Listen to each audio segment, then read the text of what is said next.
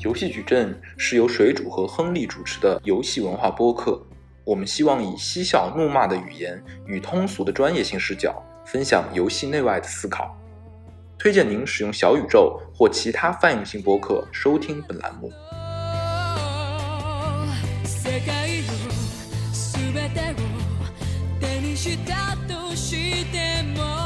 观众朋友，大家好，欢迎你收听本期的游戏矩阵，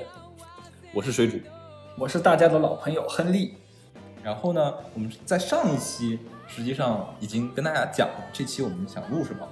对，就是我们会在这一期和大家聊一聊最近发售的 FF 七 Remake，还有之前发售的几款嗯重置版的游戏，以及会和大家简单的探讨一下为什么会有重置版，以及大家怎么去看待重置版游戏这样一些话题。嗯，然后呃。这期节目录制的时候也是 FF 七 Remake，也就是最终幻想七重置版这款算是所有的重置版游戏里非常非常顶尖的一个 IP 以及制作水平的一个产品，在 PS 四平台上登录的时候登录的时间之后两天，对对。然后这款游戏呢，可以说也是我们聊这个话题的一个起始点和原点。对，也是因为之前上一期节目有说，其实四月份是一个重置游戏的。充斥着重置重置游戏的一个大月，对。然后接下来就让水主先来简单介绍一下 FF 七 Remake，因为你应该是有体验的，对吧？对，为了录这期节目，我花了四百六十八港币预购了 FF 七 Remake 的电子版，就是为了在录这期节目节目的时候，我已经玩过这个游戏，而不至于把这个游戏的实体盘堵在路上。嗯。然后我玩了之后，第一个感受是，如果你不说它叫 FF 七 Remake。我是感受不了出来它是一个游戏的重置版，因为它不管从画面还是打击感，还是从整体的流畅度，还是说等等等等的方面，是非常非常顶尖的，是非常非常好的，并且我觉得在 PS 四这个时代，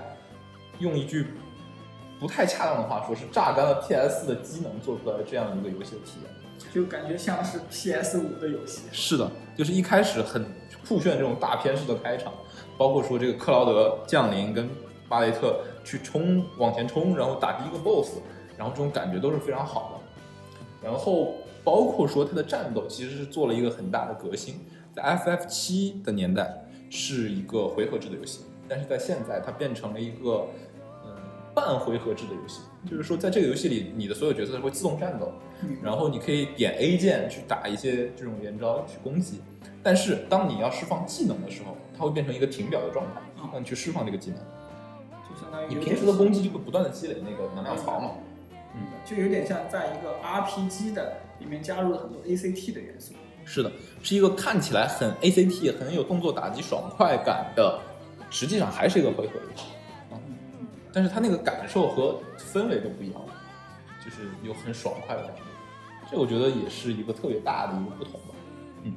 然后说到这里，其实也要跟大家聊一聊 FF 七嘛，这毕竟也算是我我理解可以算是游戏史上的一个里程碑意义的游戏。是。然后它的地位在我心中可以跟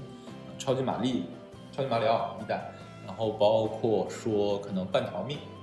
这些游戏，可能是以一个级别，一个级在游戏史上是一个级别。那感觉听下来应该是一个算是一个系列的一个里程碑或者一个级，就是开山之作。或者说，我觉得是一个系列的一个顶峰啊。嗯，FF 七就是最终幻想七嘛，就是其实是个 JRPG，就是日式 RPG 的一个纲领之作。嗯嗯，它的公司是那个史克尔艾尼克斯，就是 Square Enix 嘛。这个公司实际上原来是两家公司，一家叫史克尔，一家叫艾尼克斯。那么其实这两个公司各有擅长，一个当时最早是做勇者斗恶龙的。勇者斗恶龙是一个特别传统的、特别日式的 RPG，它的核心玩法叫做勇者斗恶龙。对对对。然后最终幻想呢，是一个很新派的，在不断的去使用新的技术，创造新的体验的一个日式 RPG 游戏。核心玩法呢，也是用这斗恶龙。然后最最终幻想这个游戏，呃，它一直在超越自我，包括说它的剧情和它的角色都不是一脉相承的，而是说每一代都有不一样的东西。啊，然后最终幻想这个名字也很有意思，在最早做这个游戏的时候，是因为我记得是当时他们的制作人只有最后的一笔经费和最后一次尝试的机会，去做一款游戏，所以他们决定做一个自己想做的，就是新式的或者说更有更不同的 JRPG，然后就命名叫做《最终幻想》。所以这个名字其实是呃制作人的一种寄托，就是和他整个游戏内容其实没有太大的关联。呃，我觉得更多的是一种他自己的信念的传达吧。啊、明白。就像我们叫游戏矩阵，Matrix 是一个无限的概念。就这个节目，这个节目不会断更，也不会 长途没有。哦，对。但是最后这个游戏成了嘛，嗯，所以就变成最终幻想一二三四五六七，直到后面。但是它代代之间的联系性又没有那么强。我觉得是他们都有同样的一个主题和精神内核吧，嗯就是所谓的羁绊和世界观是一致的嘛？因为我是没怎么玩过这个系列的。呃，就是我觉得世界观里有相通的东西，就是我们刚才说的，是所谓的羁绊和这种共同的这种战斗成长这样的东西。明白。它是一个，我觉得是一个 RPG 游戏一个放之四海皆准的一个准则，但是在它的游戏里，可能那个精神的内核那样的东西会更加明显吧。明白。嗯然后，但是它每一代其实剧情都不是相同的，而是就是可能是个新故事，或者说是一个新的一段传奇。明白。最终幻想其实到了后面，就是到了呃，可能最终幻想大家大家近几年知道的最终幻想十四、十四、十五。十五，可能还有十三。对，那其实就越一方面是说画质升级这些一定的，然后它也越来越从以前的传统的回合变得可能越来越动作，对，甚至是个开放式动作世界，甚至是。是开放世界。对，就它某种意义上，大家可能会觉得它已经背叛了我们传统意义上日式 RPG 的这种回合呀、慢节奏呀、很多的这种对话呀、剧情呀这样的东西，跟《勇者斗恶龙》其实是一个对比。对，勇者斗恶龙还是比较传统的。勇者斗恶龙是一个特别日本的游戏，它有大段的对话呀，然后对话还不配音呀，然后各种例会的，嘣一个字，那边一个字，咚咚咚咚咚对都是这样的。我觉得也算是史 S E 就史克威尔艾尼克斯这个公司的一个策略吧。也就两两条线。我有两款拳头的产品，一款我就是坚持自己的路线，坚持这种很愿意创新的，这个创新就是最好的创新一。款瞎创新的。另外一款就是不断的去突破自我，去寻找我自己能做到的这个更多的可能和边界吧。包括 FF 十四，其实我觉得对于最终幻想系列来说，也是一个特别开创性的一个实验吧。是，可能是他们做的第一款 MMORPG，对对，而且是一个长线运营的网络游戏，就它不像以前是个单机游戏了，并且《最终幻想十四》在一开始发售的时候是一个表现不是很好的游戏，，就呃有差一点就差评不少，主要是大家对它的期待还是过高。了，我觉得是一开始。然后，但是它经过不断的迭代，二点零、三点零，不断的去相当于是重做一般的这样去，去，最后我觉得现在算是已经站上了，就是在全世界范围内 MMORPG 这个品类的一个，算是一个有它一座一个地位。对，或者说是至少是一个山头。是，虽然不敢说有当年魔兽世界那么高的山头，但是它现在是个山头。某种意义上，在现在，我觉得比现在的魔兽世界可能强。这样听听下来，魔兽世界怀旧服的玩家表示不服。没有，魔兽世界怀旧服比魔兽世界现在强。对，其实 这个就聊到下一个话题了。对，就说完《最终幻想》，其实呃，刚才去介绍一下《最终幻想》这个系列嘛，我觉得说《最终幻想七》重置版这个游戏，我玩的可能不久，也就玩了五个小时左右，因为最近有有点忙。我觉得是一个很好的一个作品，一方面是对于老玩家。对于玩过九七年的《最终幻想七》的玩家，当然我觉得听众可能不太多，的 玩家来说是一个很好的重温旧梦的机会。是就是你曾经想象的那些东西，在当时的条件下没有那么好的美术品质，没有那么好的表现力，可能也不够那么爽快，但是在现在会有更好的表现，把你以前所想象的最终幻想那个世界给呈现出来。嗯，也是又一次让你重新去复习跟体验的机会嘛嗯。就很多时候我们知道人是需要一个契机的，就像泰坦尼克号，是，你假如直接重映就有点尴尬，但你假如说你是个三 D 版，你重映就非常恰如其分。可以可以。嗯，我觉得也是这么一个契机吧。然后对于新玩家来说，其实也是去理解或者说去感受到以前的一个精品的游戏的一个很好的机会。就因为你你可能在现在这个时间点，你很难去再回到当时的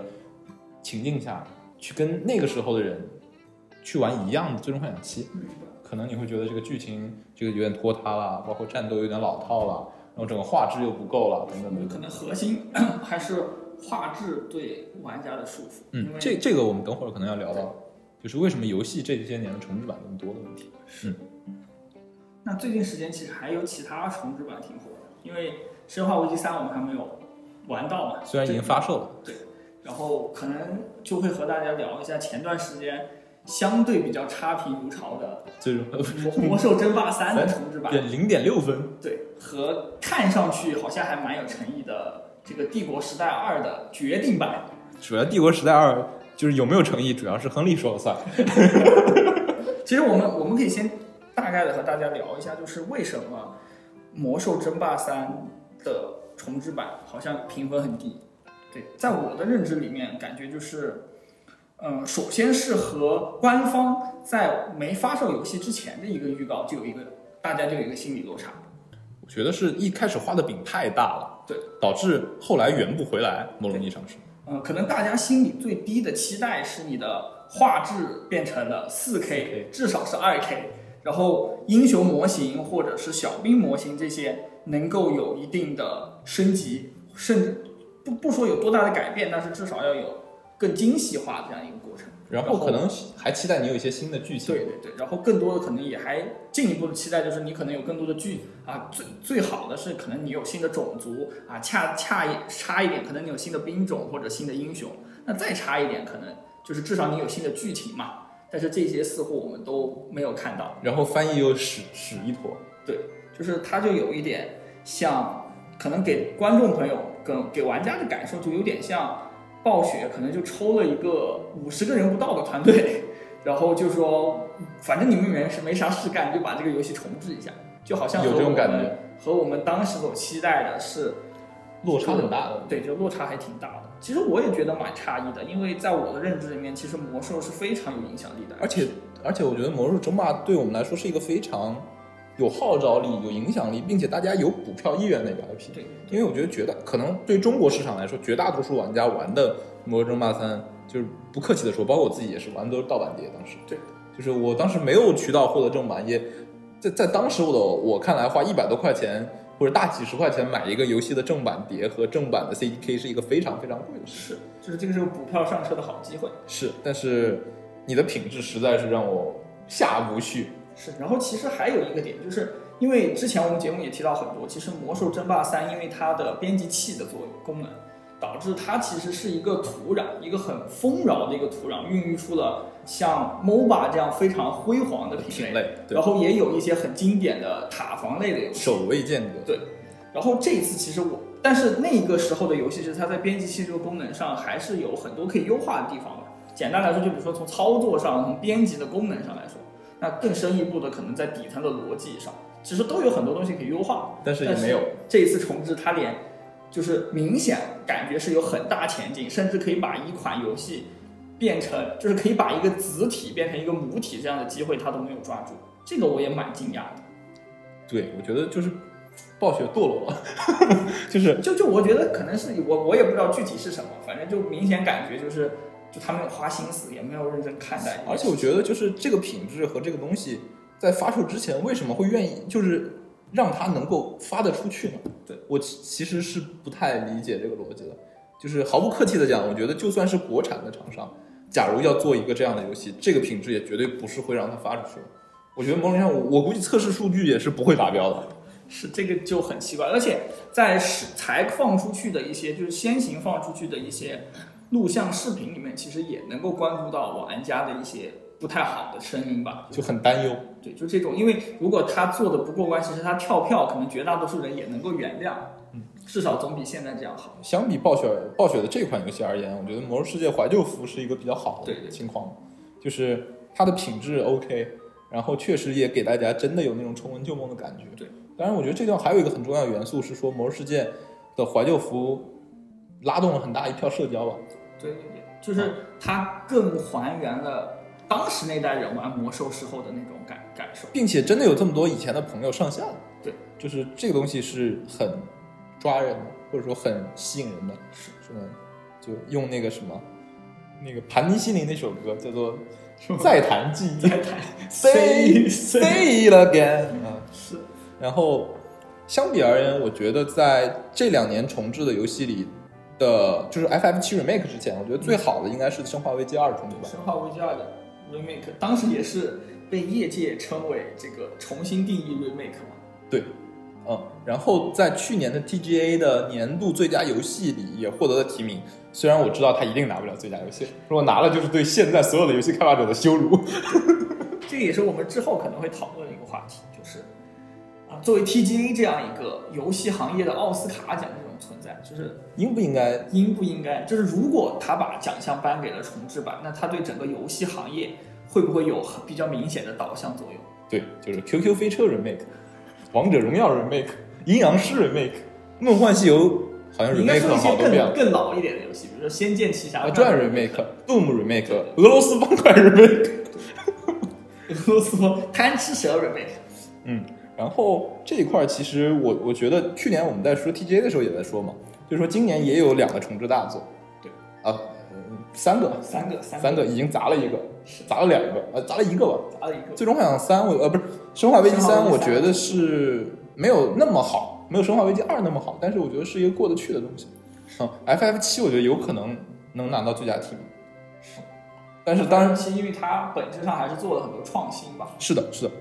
就它更牵动大家的还是那些人物和剧情，但是在服务于人物和剧情之上，它做了更多创新的系统呀也好，然后然后设小的设计也好，是的，然后在这里我觉得需要普及一个概念，就是我们提到的重置、重置版这件事情，其实是有好几种不同的做法的。对，或者说其实它本身有很多种形式可以把它对。定义为重置，我觉得可能有三类吧，一类是所谓的高清化，对，就它可能甚至都不是一个单独的游戏，只是一个材质补丁，或者说是这种所谓的机能加强版，这种常见于就比如说帝从国时代就从对从 PS 到 PS 五、PS 三到 PS 四这样的情况下，它游戏什么都没变，甚至就是一个工程文件，我只是升级了，升级了画质，升级了画质，就用更好的机能去做这个东西。那我觉得这个就不太叫做一个单独的版本。对，另外一种叫做 remaster 其实你说的第一个更像是移植版的概念。移植版，就是它没有对原来的内容做任何的改动，只是单纯的跨平台。然后另外一种叫 remaster，remaster、remaster 通常是比如说更老一些的游戏嘛，比如说我们会看到像这种呃前一阵出了《黑暗之魂一》的 remaster，、啊，对，然后出塞尔塞尔达的那个我觉得有点像 remake remake。有点像 remake 是吧就是 remaster，我觉得它的一个标准大概是说高清化，做了可能是时隔可能三四年了，然后这样做了一个很大的画质提升，然后里面会做一些游戏的微调，微调。做一些这些小的创新。某种意义上，P 五 R 我觉得也可以叫一个 re remaster。那这种来说，其实如果是这样去定义的话，感觉光荣的游戏比较擅长做这个，就是因为他们每一代的《三国志》和信长的野望的系列都会出一个版本叫做 PK 版，就中国译名叫做威力加强版，就是它就会加一些、啊恶心，不不痛不痒的一些啊、呃系统吧，就是本质上还是在那个壳上做更多的嗯东西，对。然后我我不太清楚，像宝可梦的，比如说宝可梦的火红叶绿，它有出过三八六的版本，有出过五五几的版本，包括它金银的那个时代有出过新金银魂，就是这种算算是我们现在定义的我我我我我自己的定义更像更偏 remaster 吧，啊，就是它还是基于对我自己画质的升级，是嗯，然后然后最后是 remake，我觉得 remake 是一个用起来要当心的词。就如果你一个游戏没有达到 remake 的标准，你叫做 remake 可能是会打自己口碑的。嗯，就 remake 我觉得一个一个某种意义上是这样的，就是它我我原来叫 FF 七，我现在还是叫 FF 七，它里面的角色和可能核心的一个玩法和剧情我保留了，但是游戏里所有的交互，所有的这个比如说这种脚本，所有的关卡这些东西都是我重新搭的，并且我是某种意义上是把它当做一个新游戏来做的，这样的东西我觉得可以叫做 remake。那 remake FF 七是，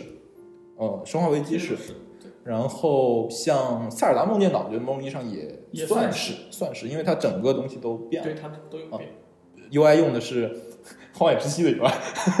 然后呃，Let's Go 某种意义上，是又不是，我觉得对，它是，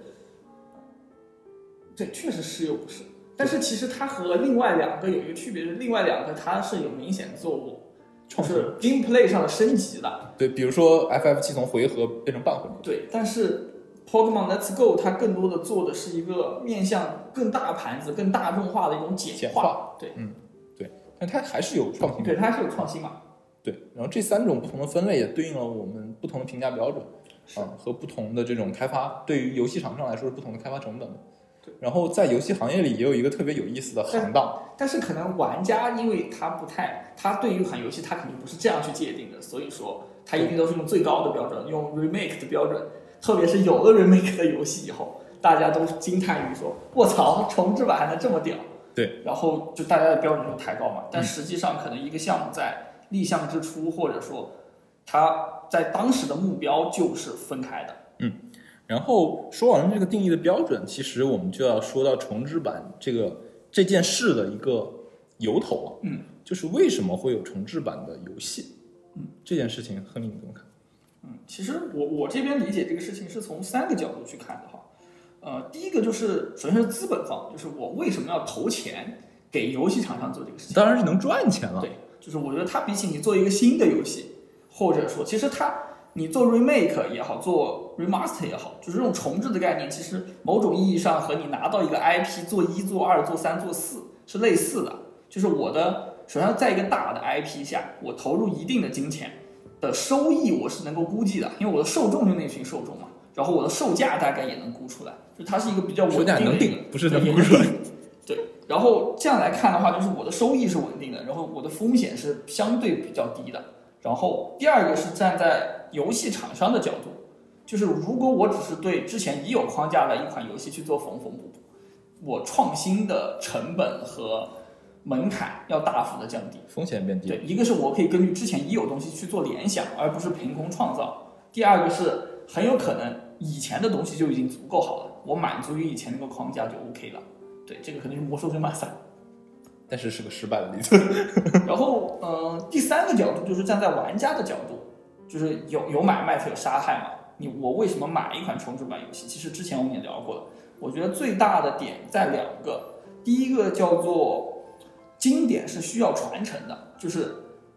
当我作为父辈，我那个时代的游戏用现在的技术去实现的情况下，我是希望这个经典或者说这种当时带给我感动的游戏，也能够被更多的人知道，不管是和我有关的，比如说我给我的儿子玩，我给我的女儿玩，还是说给下一个下一个世代的玩，这个叫做经典的传承。第二个东西就是大家一想就能想到，就是重温旧梦了。那个时候我的感动，我用一种更有沉浸感、更有代入感、更有世界感的方式做出来，然后让你去感受你当时有的那段记忆。就这个可能是玩家买账的最大原因。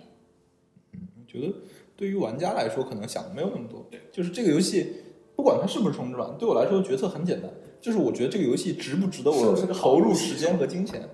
就决定了我会不会买它。但是情怀确实在这个里面有很大的加分。嗯然后在这个地方，我觉得就看出了一个东西，就是我们会发现，几乎所有的重置版游戏都是非网络游戏，嗯，或者说是更偏 RPG，梦幻西游三 D，但它不是它它也算，它也符合我们那个重置版的定义，只是它可能是可能是，就是我想说的是，它可能更偏剧情向，对，更偏叙事，更偏这种情感的传递，这种东西在我眼里会更好 remake。但是你很难想象，就或者说，比如说 CS 或者 Doom，或者说非法就不叫重置啊，就就像 Doom、CS 这种游戏，它不太会叫自己重置吧，对，他会叫 CS 二、CS 三。对对，就是他更喜欢用一二三或者是冒号叉叉这种方式去去做。然后我觉得这个地方有一个点，就是说，如果我们用非常形而上的二分法去定义游戏，嗯，游戏的两大东西，就是一个是 gameplay，一个是所谓的叙事。对，嗯，那在这样的一个二分法的定义下，gameplay 的东西实际上是不太需要重置，或者说怎么说，就是以 gameplay 为核心的游戏，它的重置价值没有那么大，是因为我的 gameplay 在某种意义上是在不断进化的。嗯，啊，我以前有 CS 一点五，现在我们有 CS Go。Go，嗯，当有 CS Go 的时候，你做一个 CS 一点五的重置版，这个意义没有那么大。对，你没有那么多人买账，因为我喜欢的是这个玩法、这个东西，而不是 CS 一点五带给我的东西。而且某种意义上，CS:GO 就是一点五的重置升级版，只是它不没错叫重置版，没错没错但是如果是一个叙事向的游戏，那么就比如 FF 七，比如 Resi Resident Evil 生化危机这样的游戏，它是一个 RPG 向的、叙事向的、传递故事的、传递情感的游戏。那么这样的一个情感内核跟叙事的内容，它是有价值的，给玩家以感知，它是一个 IP，它有这个价值，并且二十五年前写的剧本放到现在依旧能感动很多人。在这个情况下，我去升级它的画质，画质升级它的 gameplay，升级等等的内容，再叫它 FF 七，可能买账的人更多，或者说这个重置版就有意义。嗯，对，我觉得水主说的这点我是很认同的。其实它和也和我们人的认知会有关，就是按照我们刚刚定义，就是 gameplay 和叙事是分开的，其实就是一个是平，一个是酒嘛。对，你是换平不换酒，还是换谁是不换平谁是酒呢？啊？这这不这不是重点，就是呃，当你是在同一个玩法框架下去换呃包装的时候，就是 low 一点的方式，我们就叫它换皮嘛，就是啊，你核心玩法或者核心机制还是那一套，只是我给你的包装不一样。比如说同样是吃鸡，我可以包装成武侠这吃鸡，也可以包装成二战时期的吃鸡，也可以包装成现代战争的吃鸡。现在都有。对对，就就这个，它其实也符合我们所谓的重置版，但是它看人理人直观的理解上去，就更像是一个机制上它换了不同的包装。是的，但是大家对于重置版更更多的定义还是基于你是那个故事，只是我在那个故事里面的一些体验也好，或者一些行动方式改变。我更好的诠释这个故事。对，嗯，然后这块儿我觉得也反映出了游戏行业在这二十年间的一个变化的一个趋势，就是我们会发现从，就是我们如果拿电影跟游戏来对比的话，嗯，二十年前的电影有非常多经典的片子，你今天可能依然愿意看，是依然愿意肖申克的救赎、黑客帝国，对，包括什么教父一二三楚门的世界，教父一二三就更早了嘛。对吧？嗯它依旧有非常多的拥拥趸。但是，如果你拿一个二十年前的游戏，大家可能会说它很好，评分很高。但是，如果你把原版的二十年前的游戏拿到现在来玩，很多人可能是不愿意玩的。比如说，你给一个《红色警戒一》，啊，你给一个《最终幻想七》，你给《勇者斗恶龙四》，就是这样的游戏，最极端的，给你一个《非法九九》，你愿不愿意玩？就是你要看，如果我的面前摆着一个非法九九，还摆着一个非法二零，那我大概率会选二零。但是如果摆着一个《肖申克的救赎》和摆着一个二零二零年上映的《囧妈》，啊，不一定。对，嗯，那当然，这个有点偷换概念对，念。这个有点偷换概念。但是啊、我我大概理解水主要描述的这个点。其实我自己理解这个问题，嗯、可能这个观点不太正确，但是我是觉得可能一个产品的生命周期不太一样。就是以电影为例，我是愿现在我是愿意看《阿甘正传》，愿意看《肖申克救赎》嗯但是更早时候那些电影，比如说黑白电影，它也有在导演这个门艺术上做的非常好的电影，嗯但是我就大概率不愿意去看。你说的，我觉得你我明白你意思。你说的是一个电影它能存活多久，有持续生命力吗？经典这个东西多长时间能够被人接受？就比如一本书，但是一本书可能有三百年。对，就一本书，它的生命周期要更长。就是可能比如说明朝时代的小说，我们现在还觉得是四大名著。但是在这个过程中，我想说的是，我们看到的是它生命周期的不同嗯。但是如果我们我们更往前推进一步，就不只是生命周期的不同，而是所谓技术创新带来的产品体验上的提升。嗯，这件事情的空间的不同。是，这个概念可能有点抽象。简单来说，就是一百年前跟一百年后，或者五百年前跟五百年后，对于小说这种媒介来说，对，阅读的载体和它呈现的形式是没有变化的。嗯，明白。一百年前，我们用羊皮纸、用竹，甚至以前用竹简来读书，这件事情只改变了可能是书的售价，或者说是书的受众，但是这种交互形式本身是没有变化的。我依旧是用我的眼睛看一些文字，去想象其中的场景，去感受其中的变化。那它小，那说的这个，其实书本它给人唯一认知上带来的障碍，应该就是语言语境和就是文化理解的不同。就比如说你现在让你再去看文言文的东西，可能很难懂，所以说你就更愿意看翻译过来的东西。对，明白。那么对于电影来说，它的技术爆炸，或者说它的一个在技术上推动体验的提升，我觉得最核心的可能从黑白到从默片到有声，从黑白到彩色，从二 D 到三 D，二 D 到三 D，我觉得都没有那么大，没有那么啊夸张。是这个过程可能在七八十年代，是它的就是技术变化带来的非常大的一个就是突破点。在这个之前的电影，你可能会觉得比较老，或者说黑白电影觉得比较老，但是再往后的电影，比如说你看《肖申克的救赎》，它可能其实感觉是感，就是人的五官感知上的一个升级。对，就是所谓的技术进步、工具的改变带来的生产设计方式的更多可能嘛。然后对于游戏来说，这个技术爆炸的时期就更晚，或者说游戏一直在技术爆炸。对，从最早的我们知道最早的游戏，可能大家会知道雅达利有一个游戏叫《砰》，它是一个两边黑白的显像管弹乒对，乓球游戏到后面的俄罗斯方块，到超级玛丽、超级马里奥，再到最终幻想七，再到可能 GTA 五，对，就是这个过程中不断的有这种技术的创新。我们以主机游戏为例，就是红白机 SFC 到 PS 一、PS 二、PS 三、PS 四，PS 五，PS 五，那 Xbox 也一样，就是这个过程中的技术爆炸和当时的游戏的体验是很不一样的。对，比如说我们在最早的时候，我们只能玩一些像素的像素点的游戏，非常抽象的俄罗斯方块这样的游戏才能在当时的机能下存在。那再往后，我们进入了八位机时代，进入 FC 时代，我们就可以做一些回合制的对，回合制 RPG RPG 和平台跳跃游戏。对，因为这些游戏的机能上是可以满足的。允许了。那我们再往后就会发现，游戏往三 D 化的方向发展。我们发现了很多第一人称的游戏，这个时候开始有这种第一人称射击类的游戏。另外一方面，开始有可能更有更多运算和更多东西的这种呃 RTS 游戏，对，它可以出现了。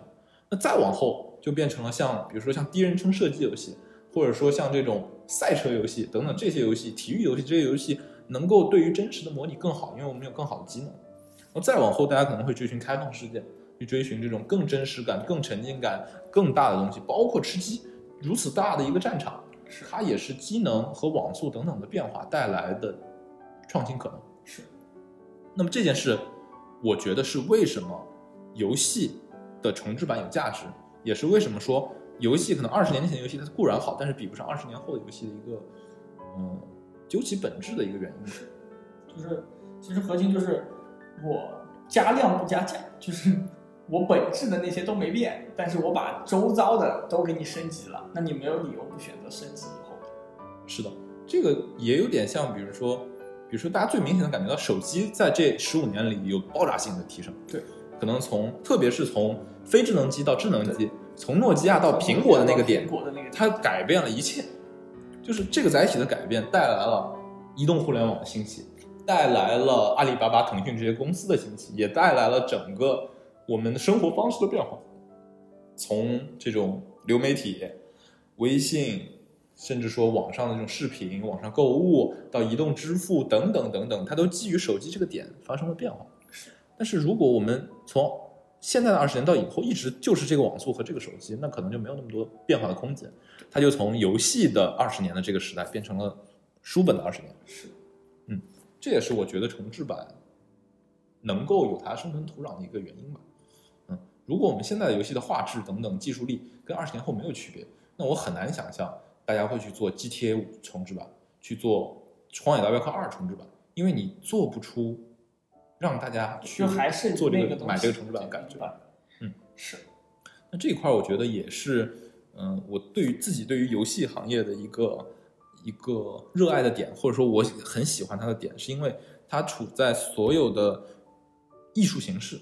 里面最有生命力、变化最多以及有最多创新可能的一个品类。我觉得是现在我看到的所有的艺术品类里，它是最新的。对，以及它是一个，准确说，在所有的被定义为艺术门类的里面，它是嗯虽然有最人不定新兴的义游，戏，对，它是最新兴的吧？对是，所以它有最多可能。最快和技术去做进行融合。没错，并且它因为它的交互性，它有更多的可能对。就是我觉得艺术的分界线也可以有另外一个点，是所谓的有交互性、强交互性、弱交互性和无交互性的艺术形式。对，我们可以看到，从最早的像因为像因为交互这个东西其实是带伴随着有趣的，对就是你去看一本书，你很容易枯燥，但是它的有趣基于你的想象。对，它是基于你的想象的。但是你去看电影的时候，你就会相对好一些，因为你有画面了，然后你可以把自己去换位成里面的角色。对然后当你再去看话剧，看那种有互动性的话剧的时候，你的那种感觉就会更强。嗯，我觉得这块儿一个就是之前的一个分界线，可能就是说，游戏之前的艺术形式大多是无交互对，或者弱交它是，灌输式的，或者它是异单步异步交互对，异步交互嗯，单单方面的输出输的输输入，一个输就出一个输入。不管是书本还是这个图片，就是照照片、画画、雕塑，一直到电视剧、电影、话剧这些形式，它一一直都是说单方面的接受信息，而我不能反馈。我的反馈都是美剧拍完一季了，我们反馈意见，然后下一季下一季美国队长死了，就这种。但是游戏的交互是根植于它的这种交互艺术，就是它的艺术形式之中的必必备的以及一定要的一个点。嗯那这样其实这样反过来看，也就是游戏其实是可以对之前的那些东西产生影响，或者进行改造。对，就比如说以前我们都是读书，现在有了所谓的听书，那再以后可能就是我们所谓就是那种晨光游戏嘛，互动小说。实际上已经有，对，已经有了，就是你是可以，你知道开头，然后之后的剧情可能都会根据你的选择去发生改变，或者说其实是你在创造故事。就现在还是别人写好了，然后你去选择不同的结局嘛。如果以后 AI 算法足够强大的情况下，就会变成你去写小说，每一个人写出来的书都不一样。就是我写我自己对，那其实电影也是一样的，就是真电影包括对，这两年包也有包括这两对，就互动引游的终极形态，其实跟我刚刚讲的那个也是一样的。对就现在还是在有限的人类已经写好的结局里面去选择，但是未来可能就是每个人自己的结局都不一样。这就是一个很乐观的假设，是说游戏作为一个有交互形式、有有这种互动元素的艺术形式，它会去改造和改革传统的艺术形式，对让他们焕发新的生命力。比如说，我可以互动小说、互动影游等等的东西，让这些东西变得更有趣，大家更愿意玩。这也就是为什么《极乐迪斯科》的《极乐迪斯科》是去年的最佳独立游戏，是一个互动小说。但最近在 Steam 上爆火，我特别喜欢。对我们等一会儿这个地方就配极乐迪斯科的背景音乐。就这个游戏，其实他们的制作组以前是写小说、做音乐、做艺术，就是做所谓的这种什么，有可能是装置艺术啊等等东西。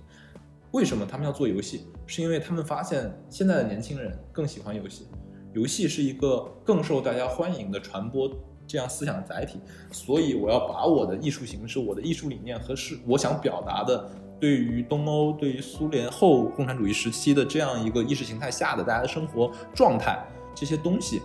放到一个载体里，所有放到游戏里。并且它能够用一些更夸张和戏谑的方式去呈现给你。没错，让你能够更直接的意识到它，比如说不同的人格、不同的性格，就是那些扭曲的图像。没错，没错，就这个是我们对于游戏更乐观的一个点。当然，这块儿我觉得还有一个问题是需要厘清的，就是说交互越强，或者说你需要更多的交互交互动作，这件事情不一定会让这个东西变得更好。比如说，如果一个游戏像呃黑魂一样难，它注定会筛选到很多人。对。但是如果它走到了像隐形守护者一样简单，它可能就有更多的人。所以但是它就会丧失一些可能性。对可能性以及更深层次的东西。没错，那这个地方就是一个用户接受成本跟实际上他所需要的东西的问题，也是嗯，就是游戏现在我觉得就是从高到低有非常多不同定义的一个一个原因吧。这两个东西也是相对来说逻辑上是相悖的嘛，就你很难找到一款游戏说它又有很广大的受众，但是它的操作又很复杂。MOBA 就这种最大品类的王者荣耀，它的操作难度相比于就是啊之前也说的英雄联盟，相对于 DOTA 它还是有一个降级的。，但是我想说，它相比于隐形守护者操作还远远复杂多了。那那当然。后这件事情，我觉得也是，我觉得会伴随着游戏行业的发展去继续进行探讨和探索的一个点，我觉得也是没有定论的一个点。就它可它会有一个平衡点，MOBA 可能刚好找到了那个比较好的一个平衡点。那不一定，现在是 MOBA，以后是 MOBA，包括战术竞技，那那当然，那再往后，是不是会有更大的爆款，是一个更偏向于传统电影的这样的东西出现呢？当然，它就会更依赖内容，这可能就是另外一个命题了。是，嗯。然后我说回所有的这些，刚刚我们讨论了很多重置版以外的话题，其实是讲到了技术力与艺术形式的进步创新之间的关系。我觉得实际上就是一个创新空间的问题啊。那这些都说完，回到了 FF 七 remake，回到生化危机三 remake，回到了近两年不不断的有厂商去做 remake 这件事情，嗯，你会怎么看？我们把话题收束回来。嗯我觉得就是从玩家角度去看，其实是一件好事。真的吗？对，就是他虽然可能站在行业内，他可能会有一种就感觉好像是不是这个行业内里面的人他都创作力枯竭，或者说很难再想到更新的东西去做，或者说就是它不太不太是之前那种百花齐放的那种时代，它可能会有这样的信号。但是对于玩家来说，因为玩之前也聊了，就玩家其实在乎的是这款游戏是不是一个好的游戏，我觉得是这个是这个点。所以你觉得对于玩家来说，重置版是个好的选择？就是如果你的重置版的水平线、平均线已经抬上去了，那我觉得可能是一个好的选择。嗯，我不这么看。那你说说你的想法？呃，我觉得对于行业内，其实我们都有一个认知嘛，就是它是基于商业角度对，或者资本的视角来看，重置版是个好的选择。这两年重置版越来越多，也是因为大家觉得重置版相对的风险较低，收益较高，这样的原因带来的，我们不断的有这种 IP 的新作出现，它有可能重置版，有可能是就是往后去做。嗯那某种意义上，重置版可能是对一个 IP 的粉丝票房号召力的一个消耗，而更新的新作可能是一个更偏向于拓盘，就更偏向于去创新的一个行为。嗯，这是我觉得对于行业来说，但是嗯，我自己的认知是这样的，就是说重置版这件事情，再把它包装的再好，实际上也是对于游戏的创新能力的一种就他还是自我否定理解上是一种割韭菜的行为。是，或者说是一种自我否定，因为我们不可能永远在做重置版。对重置版实际上是我在不断的消耗我以前的资本。对，嗯，如果这十年我们都不出新游戏，都在不断的出重置版，那我觉得游戏行业是没有机会、没有希望的，因为我一定需要新的玩法、新的剧情、新的 IP 这些东西不断的涌现，这个行业才能可能有更多创造出更多更有意思的东西，这个肯定是这样。或者说就是有更新的这样的东西呈现嘛。但我觉得这个其实也不用担心啊，就是这其实总有人做，是不是对，？它就是一个市场导向的事情嘛。因为现在大家都看见重置版能捞一笔，或者说能用较低的成本去换取较高的收益，那肯定大家都会做。那比如说你现在可能 F L 呃 F F 七的重置版它赚了钱，你之后做 F F 八的重置版没达到这个效果，或者做 F F 七重置版的重置版它没有这个效果的时候，大家就不做了，对，大家就不做，做了它自然而然的就会要需要去找新的东西，然后但再去是新的创新。市场有时候是适应的，就是说，它或者说它可能会比较相对比较滞后。我举个例子，就是雅达利的崩溃是因为大量的这种很垃圾的 IP 表改编作品的涌现是，把这个市场整个摧毁了。那包括我们以前看到国产为什么有那么多坤，有那么多传奇游戏，是因为他们认为做这件事可以获得，比如说百分之七十的市场利润，所以说所有的厂商都会来做这件事情。那实际上的结果是，大家会觉得国产游戏都很垃圾，或者说觉得这个市面上没有创新的东西出现，因为所有的厂商，绝大多数厂商都会盯着这百分之七十的蛋糕，而不去看百分之三十的用户我所需要的更创新的东西，这是所谓的市场的一个弊端。那我想，这是纯市场的弊端，游戏本质上是个纯市场，嗯，但就是是它还是有一定的监管监管部门哈，监管部门不会阻止 IP 重置，对吧？是不太会阻止。所以我想说的是，在这个情况下，重置版某种意义上可能会把原来愿意去做创新、愿意去做更新的东西，给这些可能更想要创新的玩家的这种需求和这种就是这种生产力，给挪到了《魔兽争霸三》重置版上。就是在这种过但是，当有的厂商他不没有重置版可以重置的时候，他就只有被迫创新。他可以离开这个行业。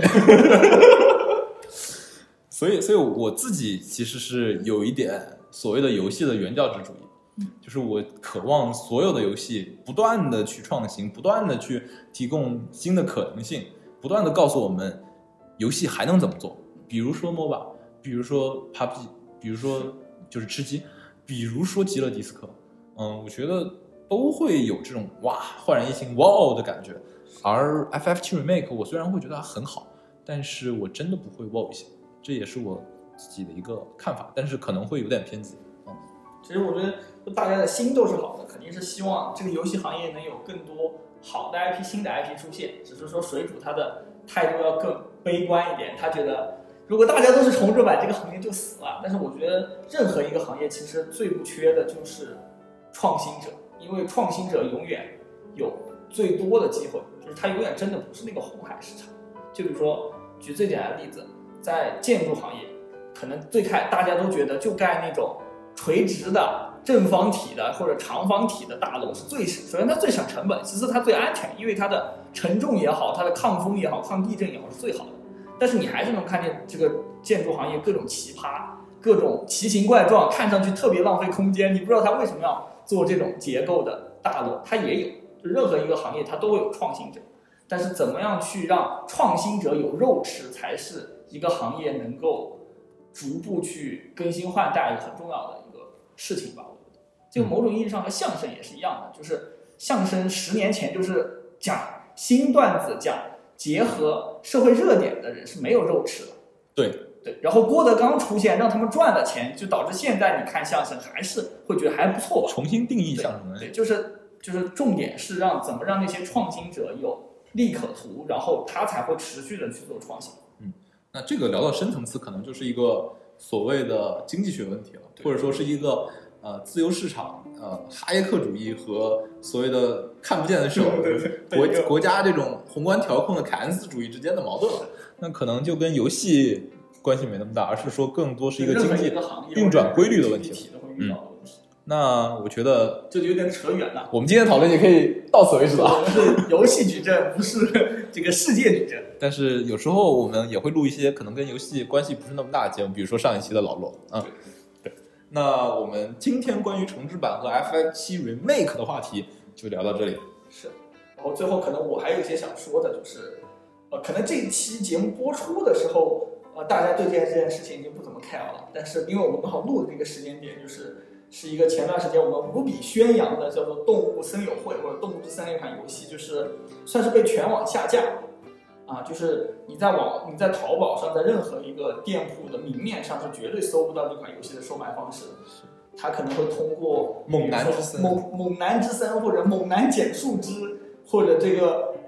什么一颗一个大头菜引发的股市熔断这种这种关键词来搜到这款游戏，然后具体是什么原因啊、就我们不方便明述，但是总的来说就是，呃，作为游戏矩阵吧，我们想说的还是希望游戏玩家能够玩到越来越多更好的游戏，也能够抓住这些游戏的，就是能够抓住这些游戏还在这个世上的机会，然后没有不在这个世上。然后也希望就是非游戏玩家能够更 peace 一点吧，就是没有必要，没有必要，就是那么夸张。对，我我这件事其实我也想说挺多的，就是虽然可能能够播出的内容不那么多，我觉得呃，就是小时候总会说一句话，比如说让艺术远离政治，或者让游戏远离政治，让体育远离政治，什么就是追求这种艺术形式跟这种体育竞技的纯粹性。但是我们在这个世界上，或者说在近几年，我们会发现越来越多所谓的这种上层建筑、所谓的艺术形式等等东西，它没有办法远离政治，它注定会成为一个大的时代下的影响的一个牺牲品，或者说会刻着这种时代的烙印。但是我依然觉得，就是我依然非常享受的是游戏带给我们的非常纯粹的、简单的快乐，不管这个快乐基于呃剧情给你带来的感动，还是游戏性给你带来的就是那种爽快，或者说那种体验，或者说是游戏背后的你你跟女朋友、你跟男朋友之间的社交，或者说这种朋友之间相聚的时光，不管是什么，这都是游戏带给人的一个一个感动，一个体验。而这个东西是跟所谓的政治，跟所谓的就是那些可能我们大家不喜欢的东西无关的。我觉得这才是我们真正为什么喜欢玩游戏，和为什么愿意去花时间在游戏上的一个原因。游戏本质上是我们对于时间的一种浪费方式。对对，浪费这件事本身是没有意义的，游戏也不给你带来知识，或者说不是一个知识性的东西。那我们为什么愿意去玩它？就是因为它好玩，或者说能够带给我们这些简单的快乐，我们喜欢的东西，就是简单的快乐。啊也希望啊、所有的听众朋友，不管你是喜欢怎样的东西，都能享受到这些快乐，并且乐在其中吧。我觉得是。然后刚好应该明天是复活节吧？虽然复活节不是一个东方人士会会经不是不是东亚文明的节日，不是东亚文明的节日，但是还是希望啊、大家快乐吧。嗯然后也希望所有热爱游戏的人都能热爱这个世界。嗯，不管是这里还是那里。Love and peace 有。耶、好，那我们今天节目就到这里，感谢你的收听，我们下期再见。下期再见。